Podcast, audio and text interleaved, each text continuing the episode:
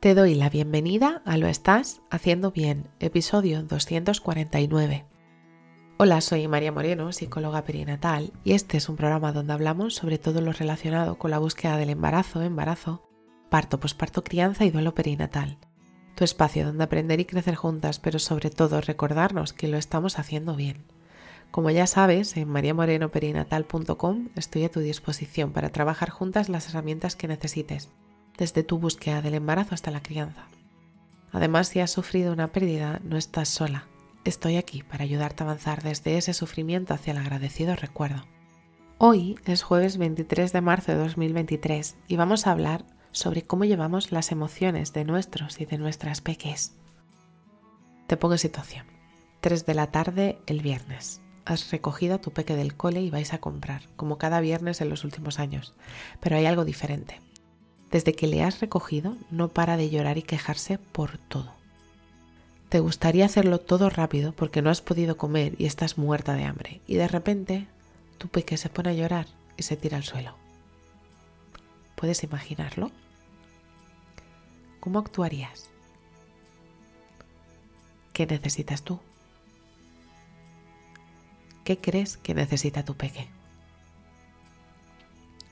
¿Por qué crees que actúa así tu peque? ¿Qué le dirías? Las simples respuestas a estas preguntas pueden ayudarte a entender qué está pasando. En el círculo de seguridad parental se habla de la música de tiburón. Esa música que se activa en nosotras cuando no podemos o no sabemos gestionar algo, pero también cuando hay algo que nos remueve tanto que no sabemos qué nos pasa. Solo sabemos que queremos que se acabe. Y entonces podrán salir frases como, ya está, deja de llorar, como sigas así, nos, nos vamos al parque después. ¿Quieres parar ya? No llores por esa tontería. Si sigue llorando, te voy a dar motivos para llorar de verdad. Empecemos por el principio. Seguramente tu peque esté cansado o cansada de estar todo el día en el cole, porque ha jugado mucho. O tal vez hay algo que no le ha hecho sentir bien y puede que lo que menos necesite sea ir al supermercado. Aquí podemos pensar o actuar de dos maneras pararnos a ver qué le pasa e intentar validar sus emociones, o acabar cuanto antes para poder comer y ya después habláis de lo que ha pasado. ¿O no? ¿Qué crees que puede aprender tu peque de esto? Aprende a que no es válido lo que siente y que es otra persona la que le debe de decir cómo se siente, minimizando así sus emociones.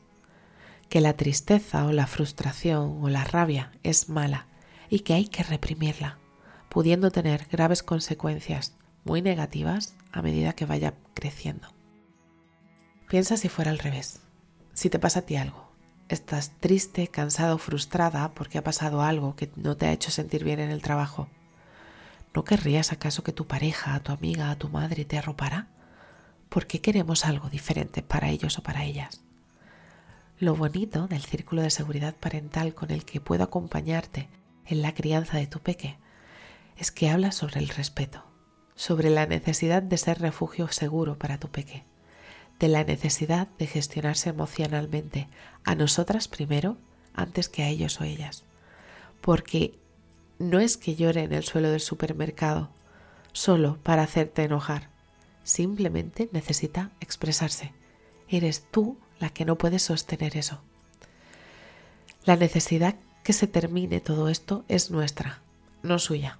Por eso es importante la gestión emocional por nuestra parte, para poder garantizar así un buen acompañamiento a nuestro peque o nuestra peque.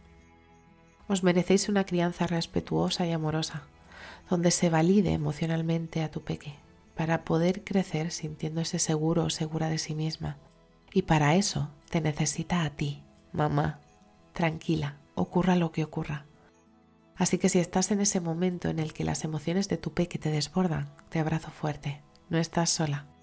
Y bueno, hasta aquí el episodio 249 de Lo estás haciendo bien. Recuerda que puedes ponerte en contacto conmigo en mariamorenoperinatal.com. Gracias por estar ahí, por estar al otro lado.